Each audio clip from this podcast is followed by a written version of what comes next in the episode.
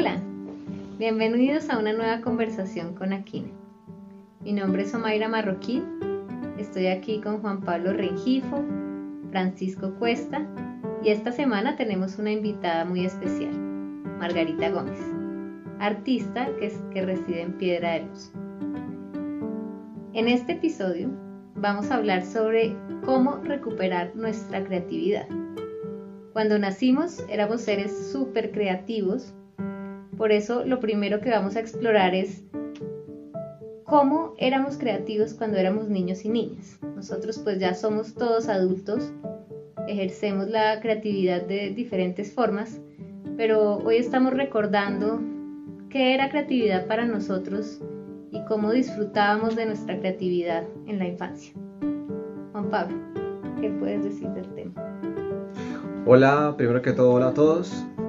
Eh, bueno, es una pregunta muy muy difícil, debo decirles. Yo no sé ustedes qué piensan, pero lo que sí puedo recordar eh, fue que eh, la infancia, particularmente la mía, recuerdo ser una persona, un niño muy independiente. Recuerdo siempre buscar los espacios para encontrarme con mi propio juego.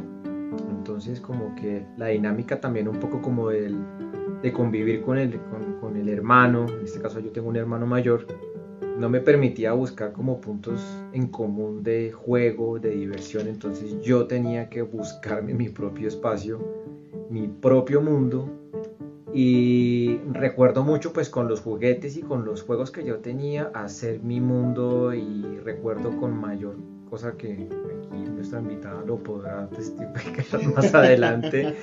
Eh, para mí, por ejemplo, el tema del Lego, eh, de, construir, de crear ciudades, de, hacer, yo recuerdo siempre, creo que era el estudio de mi casa, el estudio cuando yo vivía con mis papás y con mi hermano, que duraba eh, varios días, no sé si era mamá, varios días duraba cerrada esa puerta porque yo hacía toda una construcción de Lego con, em, con iluminación propia. Estábamos hablando que yo utilizaba las pilas de 6 voltios, las pegaba con cinta pegante y recuerdo que utilizaba, desarmaba la linterna, que yo tenía la tendencia a desarmar cosas, entonces yo desarmaba, le secaba el bombillo a la linterna y armaba las torres que eran la iluminación de la pista de una ciudadela que hacía con bomberos, con carros de emergencia, con los aviones, con la pista. Entonces, no sé de dónde vino eso, yo no sé si mi mamá, mi papá eran los que...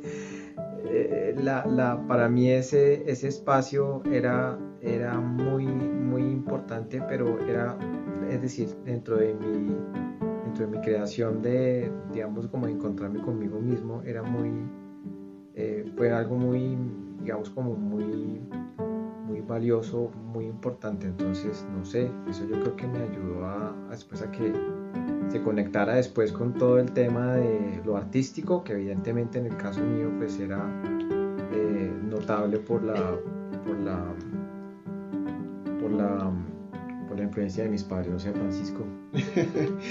claro que sí. bueno, yo, creo que mi infancia definitivamente estuvo rodeada de mucha estimulación artística, eh, porque pues básicamente cuando yo estaba pequeño hacía em, pulseras, aretes, hacía eh, tarjetas en pergamino, en foamy, eh, en mi colegio veía clases de pintura también clases de música, canto eh, y bueno, de todas las corrientes que, que, pude explorar me quedé con el baile, definitivamente. Esa fue como la corriente más importante para mí.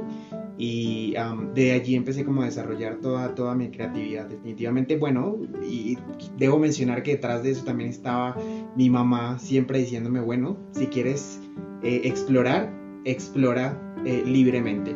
Bueno, primero que todo, muchas gracias por invitarme a este conversatorio tan agradable. Muchas gracias. Y para recordar yo lo mío, Juan Pablo, pues sí, me recuerdo de ti, que te encerrabas a hacer tus cosas muy particularmente, eras una persona, un niño muy serio, muy serio. Y sí veía que te quedabas ahí, pero se quedaba uno verdaderamente, digamos, asombrado o descrestado por la cantidad de cosas que alcanzabas a crear con el Lego.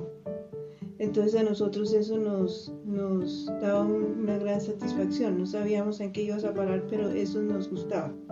En cuanto a mí, es otra época completamente diferente. También nací en un ambiente artístico. Pues pensar en, el ambiente en que yo había nacido, eh, lo que hacía mi padre, que era el artista de la familia conocido, famoso, pues era inalcanzable. Pero uno siempre tiene sus tendencias y a mí de chiquita lo que recuerdo como a los cuatro años, hasta entonces me recuerdo, me encantaba que me llevaran al colegio donde iban mis hermanas.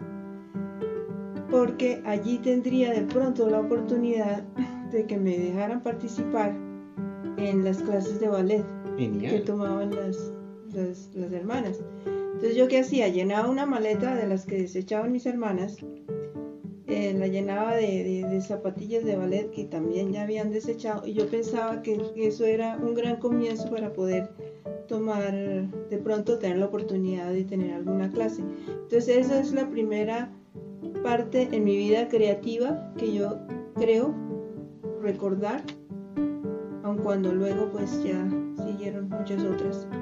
Pero bueno, esa fue la primera. Luego pues sí, claro, ya más adelante me pusieron atención y entré a Academia de Ballet. Y estuve feliz en la Academia de Ballet realizada hasta que por cosas de la época tuve que, que salir por cosas absurdas. En esa época era absurdo todo lo que pasaba. Por ejemplo, el colegio donde uno estudiaba lo amenazaban de que si tenía clases particulares de ballet en una institución distinta al colegio, podía perder el cupo en el colegio. Entonces, por el susto de que lo fueran a expulsar a uno del colegio, entonces uno no tomaba las clases porque se supone que lo más importante era el colegio. No tiene sentido. Entonces yo verdaderamente eso lo recuerdo como si fuera ayer. Bueno, en mi caso, pues mi familia no era de artistas, más de, educadores, eh, y yo tenía claras tendencias como de artes escénicas, me encantaba, y de moda, me encantaba dibujar diseños de modas y, los vendía, me encantaba hacer tarjetas también, algunas cosas con Shakiras, eh, pero sobre todo en Navidad me encantaba disfrazarme y disfrazar a mi hermana y hacer como unos montajes cantando y como, como si estuviéramos, no sé, en un teatro enorme. Eh, mi familia nos servía de, de, de público y nos aplaudía y todo, yo me sentía como en una escena súper profesional. Eh, lo hicimos, sí, cantando y bailando eh, o patinando, que también nos sentíamos súper profesionales, aunque pues patinábamos pues bastante básico, pero nuestra imaginación nos llevaba como a unas presentaciones súper eh, exóticas, entonces sí estaba mucho el baile, la moda, joyería, como escenografía, eh, muchas artes escénicas que, pues después no, no proseguí.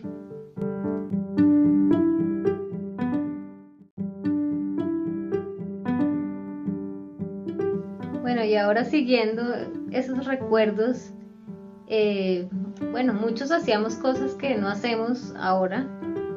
¿Por qué ¿Por qué paramos esas inclinaciones creativas de la infancia? ¿Qué paraste tú, Juan, de, esas construcciones del ego? Yo no sé. Yo creo que en esencia básicamente uno tiene ese, ese paro por el hecho de que uno crece, ¿no? El hecho de que somos niños, tenemos una infancia y luego crecemos nuestra vida como que cambia y toma otra, como que toma otro enfoque y entonces empieza la, empezó la época de la universidad. Ya mejor no crecer. Sí, definitivamente. Sí, eh, como, que se nos olvida ser niños. Entonces yo creo que en el momento en que uno es niño y está en y está en ese mundo fantástico y todo eso, yo creo que eh, donde la imaginación vuela a todos lados y no hay ningún límite, se pierde en el momento en que la vida se vuelve más complicada, toca estudiar, toca lo académico, entonces yo creo que como que se nos apagan esos botones de, de, ser niños, ¿no? Entonces yo creo que eso es en el caso mío. No sé, Francisco, ¿qué dice? Uf, qué fuerte esa pregunta está, estoy todavía como en el proceso de asimilarla. Bueno, en mi caso, eh, por ejemplo, el tema de las, de las tarjetas y este tipo de cosas se detuvieron en algún momento porque eh, uno lo hacía principalmente en tema de negocio. Yo dije, bueno, pues puedo vender esto y, y bueno, puedo tener mi propio dinero. Am, y después dije, bueno, ya me aburre un poco el asunto y me fui más por la línea del, de lo- del baile. Y de hecho estuve bailando hasta los 21, pues tengo 23, o sea, hasta hace un par de años. Y en realidad me detuve eh, por un tema laboral. No sé, como decía ahorita Juan, uno dice, bueno, es hora de ser adulto y de dedicarse a, lo que es realmente importante, pero no sabiendo que, va a abandonar casi que toda su vida, porque mi vida cambió drásticamente desde el momento en que, en que dejé de bailar. No, no sé, la señora Margarita, ¿qué nos dice? No, pues yo verdaderamente había que sacar adelante antes que nada la- las, las obligaciones escolares. Mm. Eso no tenía vuelta atrás y en mi época era eso muchísimo más complicado. Mm. Todo lo demás era lo que llamaban antes un adorno. Entonces, todo visto como adorno, la cosa es muy difícil para uno, si es que adentro tiene un sueño respecto a esa actividad. De todas maneras, yo traté de ser juiciosa, cumplir con todas mis obligaciones hasta donde fue posible y a la primera oportunidad me metí en lo que me iba pudiendo meter.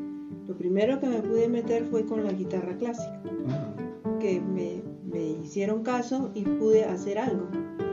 Eh, y luego, por fortuna, pude retomar lo, lo de la pintura.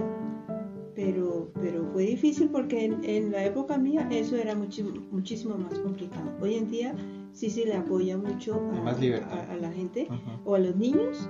Mm. Si tienen esta tendencia, pues vamos a apoyarlo. Yo misma, por esa misma vivencia, quise que Juan Pablo tan pronto quiso ser eh, eh, músico, pues llegar, eh, se fuera a la música. Nadie estaba pensando si eso iba a ser muy bueno o muy malo para su futuro, porque es que todo se, se mira bajo un prisma económico, digamos, así era antes. Y en el caso de mi hijo mayor lo mismo, desde chiquitico él era eh, una clara eh, inclinación a las letras, a escribir. Entonces eso lo aprendí uno para la, lo aprendimos para la otra generación. Entonces eso, bueno, ahí estamos. Sí, en mi caso sí fue un tema de agenda también. Yo creo que como hasta los 12 o 13 tenía un poco, o 12, más de libertad, pero después como que, que me metieron a demasiadas cosas, a un equipo de natación, eh, hacer música de, de forma pues más estructurada, el colegio pesadísimo y la agenda se super ocupó, entonces como que sí, esos tiempos como libres de, de- de creatividad, de simplemente hacer lo que quisiera, pues no, ya, ya no, ya no tenían como un espacio en la agenda. Y bueno, y entra la vida social, ¿no? Como ya en la adolescencia también. La vida social, las fiestas, sí, como que entran otras prioridades, entonces ya como que, como que uno logra tener esos espacios creativos libres para, para, no sé, hacer volar la imaginación.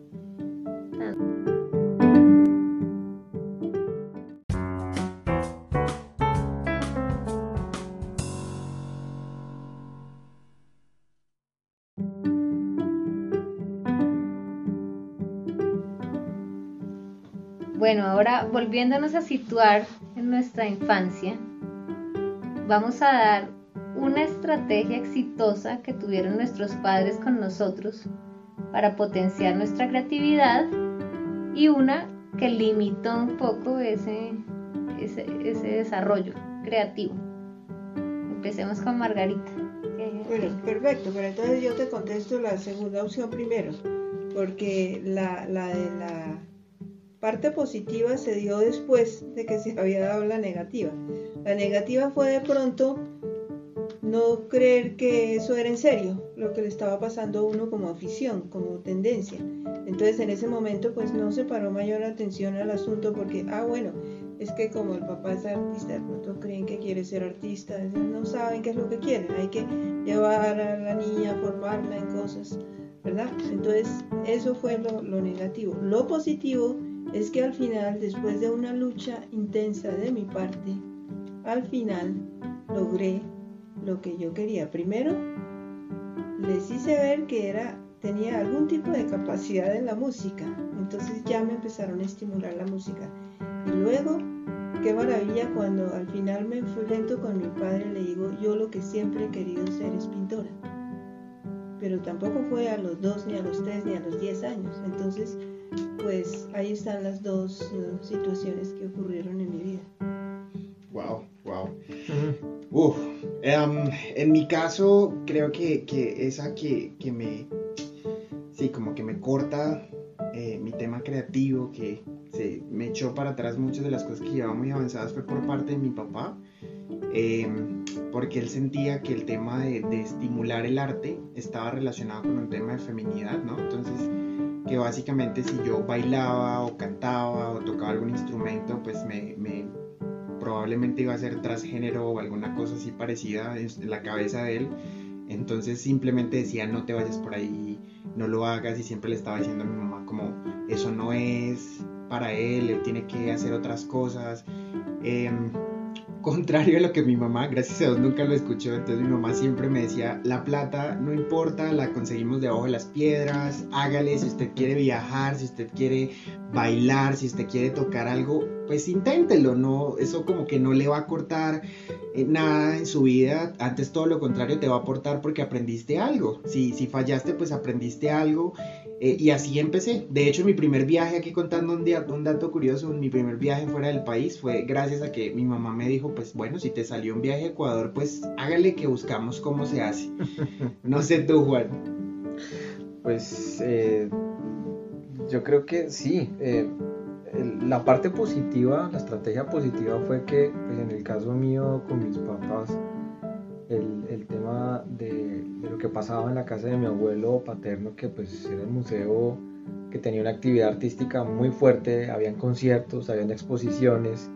Yo recuerdo siempre asistir a todos los conciertos que habían de solistas, de, de guitarra, de, de coro, de, de, grupos de cámara, de, bueno, de todo tipo de cosas. Entonces, yo creo que estar expuesto a eso desde muy temprana pues fue, yo no sé si fue una estrategia que se dio por pura inercia, porque ya estaba ahí, y entonces de un momento a otro como que salió la opción, bueno, yo quiero estudiar música, quiero intentar entrar a, hacer la, la, carrera, digamos, en serio, entonces pues yo creo que, mm, bueno, no sé, mi mamá, pues yo, pues fue como una, fue como, como, el, como, el, como la oportunidad para ya tomar la cosa un poco más en serio y desarrollar todo ese, todo ese proceso, eh, digamos, musical. Entonces yo creo que se dio por el mismo producto del entorno. Eh, sí me pasaron cosas muy curiosas, algo como lo que contaba eh, mi mamá Margarita, y es que curiosamente cuando se empezó a dar ese proceso en la universidad, entonces uno por salir a hacer esas entre comillas extracurriculares era mal visto en el colegio porque entonces yo estaba perdiendo el tiempo yendo a hacer otra cosa que en teoría debería aportarle a lo que yo estaba haciendo en el colegio siendo estudiante. Yo estaba aprendiendo música, pero de pronto eso que uno aprendía por fuera no le iba a aportar a lo otro porque habían como otras dinámicas y otras lógicas y estrategias. Entonces, eh, yo creo que, bueno, eh, ahí hay cosas encontradas, pero yo creo que eh, esa fue una estrategia que, funcionó. No sé tú. En mi caso, no, pues yo agradezco, digamos que, sí me metieron a muchos cursos de diferentes cosas. No, no proseguí con las cosas que más me gustaban, no sé, de pronto la gimnasia olímpica o me hubiera gustado un nado sincronizado, porque mis papás están más enfocados como en los deportes competitivos y yo estaba más enfocada como en los deportes, pero como con un tema más artístico y eh, sí, como, como otra lógica. Pero sí nos metieron a, a, muchas clases, dado que ellos no eran, no eran artistas y no tenían su, su creatividad como, como, como, como ahí como ejemplo, sí buscaban como meternos a diferentes cursos y tener alguna guía como estructurada también muy buena disciplina en mi familia, lo que ayuda también a, a desarrollar algunas vocaciones. Eh, sí me faltó en mi casa, por ejemplo, estaba pensando hoy un espacio donde uno pudiera ensuciarse, que lo tenemos ahora con nuestros hijos, pero en mi casa no había ningún lugar donde uno no se pudiera pintar o, hacer como reguero, como, como con plastilina o, pinturas. Ahora mis hijos andan haciendo como pociones mágicas y todo, pero tienen sus espacios para como experimentar, ¿no? Con, texturas y colores y, y, creo que es importante tener como un lugar para, para eso que sí me hubiera encantado porque a mí me encanta como el arte visual también. Eh, o un taller, ¿no? Para hacer la moda de pronto de forma más eh, concreta. Eh, si, si, hubiera sido chévere tener un pequeño taller, no sé. Eso, eso me, me hizo falta un poco en la,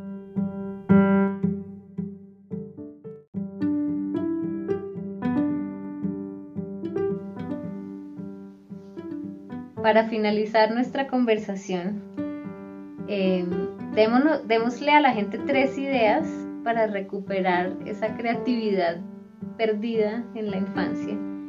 Ya siendo adultos, bueno, acá hay un amplio rango de edades, pero vamos a dar ideas variadas para, para, para recuperarlo. Algunos la perdimos hace meros 10 años, pero otros ya llevamos 30, 60 años. O 100 años, pero nunca es tarde para, volver a conectarnos con, ese, con esos gustos y esos talentos creativos. ¿Qué dices, Francisco? Uh, claro que sí, nunca es demasiado tarde em, y bueno, como lo mencionaba hace un rato, eh, mi peor error, por ejemplo, fue haber dejado de, lado eh, la estimulación de la creatividad porque eso me ayudaba a tener y, aquí voy con, mis, tres, mis tres ideas, mis tres consejos, eh, porque uno, cuando bailaba, por ejemplo, que es una de las cosas también que tenemos en, en Aquina, que es el momento creativo, que está, yo, eh, yo soy el que dirijo esa parte. y bueno, de hecho lo hablábamos con Juan Pablo hace unos días, eh, el baile realmente te ayuda muchísimo a crear buenas ideas, a que estés más, eh, tengas más energía, estés más activo. Entonces eso, uno, yo sí les recomiendo bailen.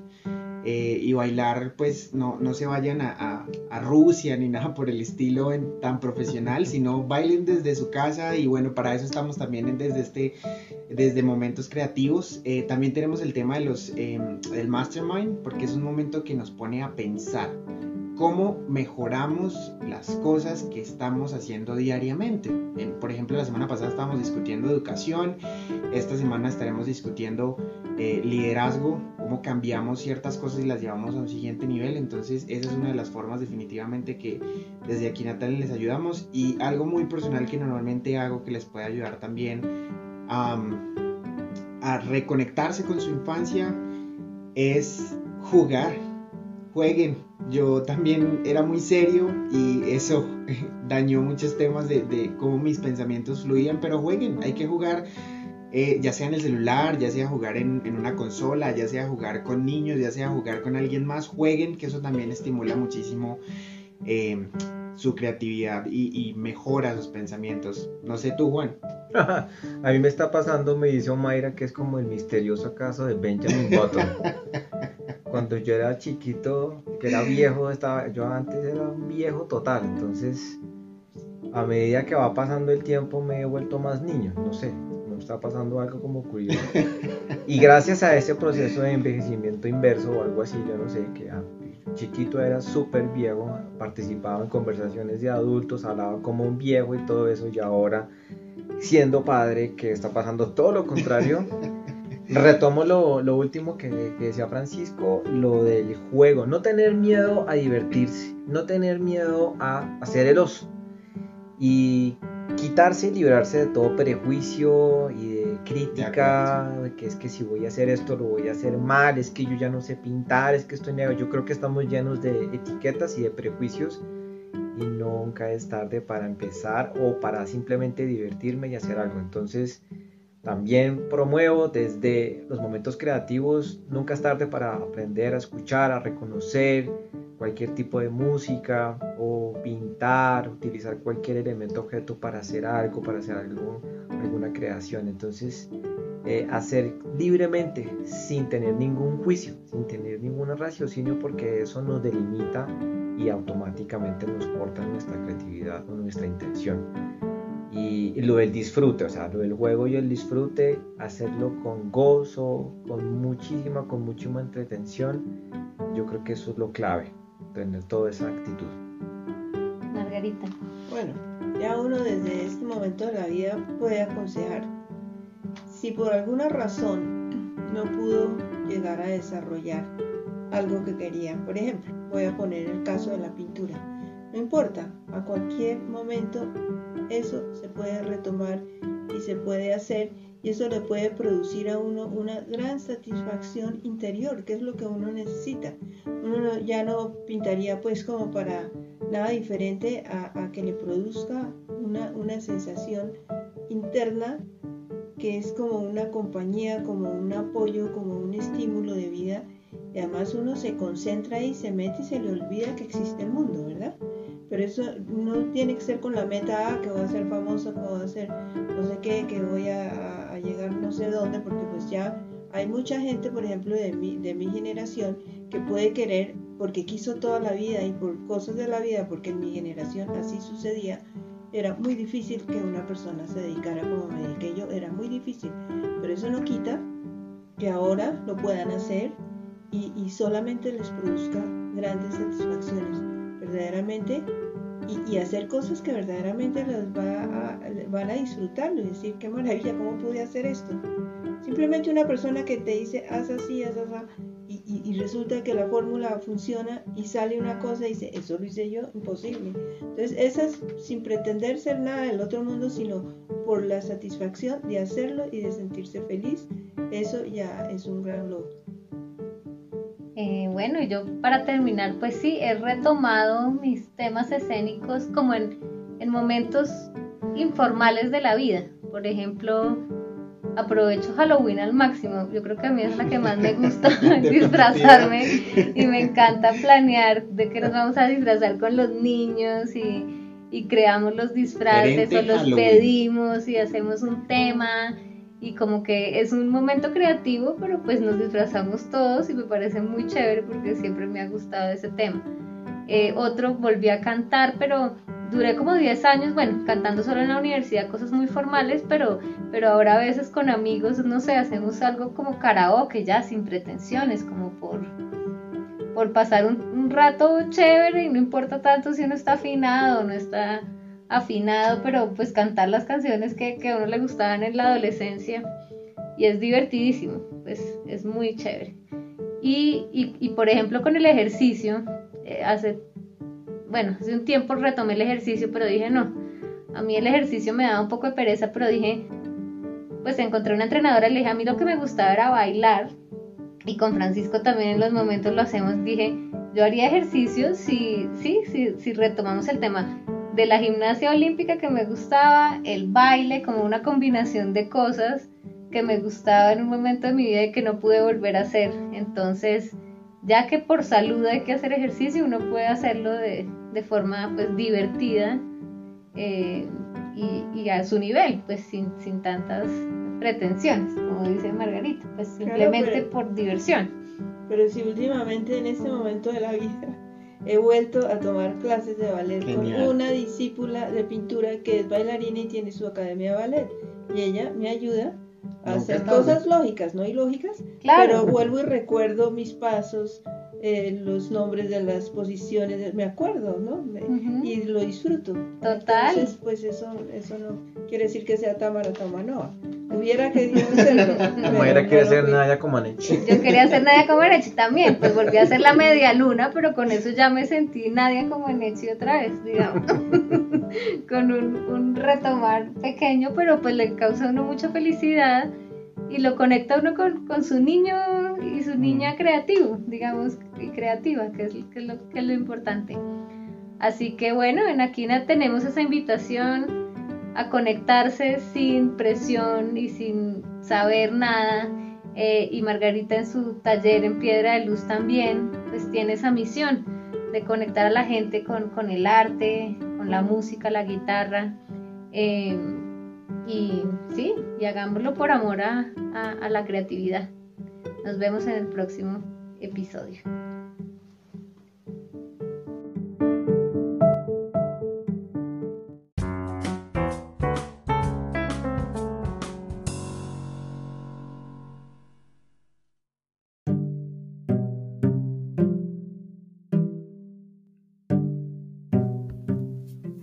Recuerda que para conectarte con nosotros puedes escribirnos a hola.aquinatalent.com y visitar nuestra página en www.aquinatalent.com.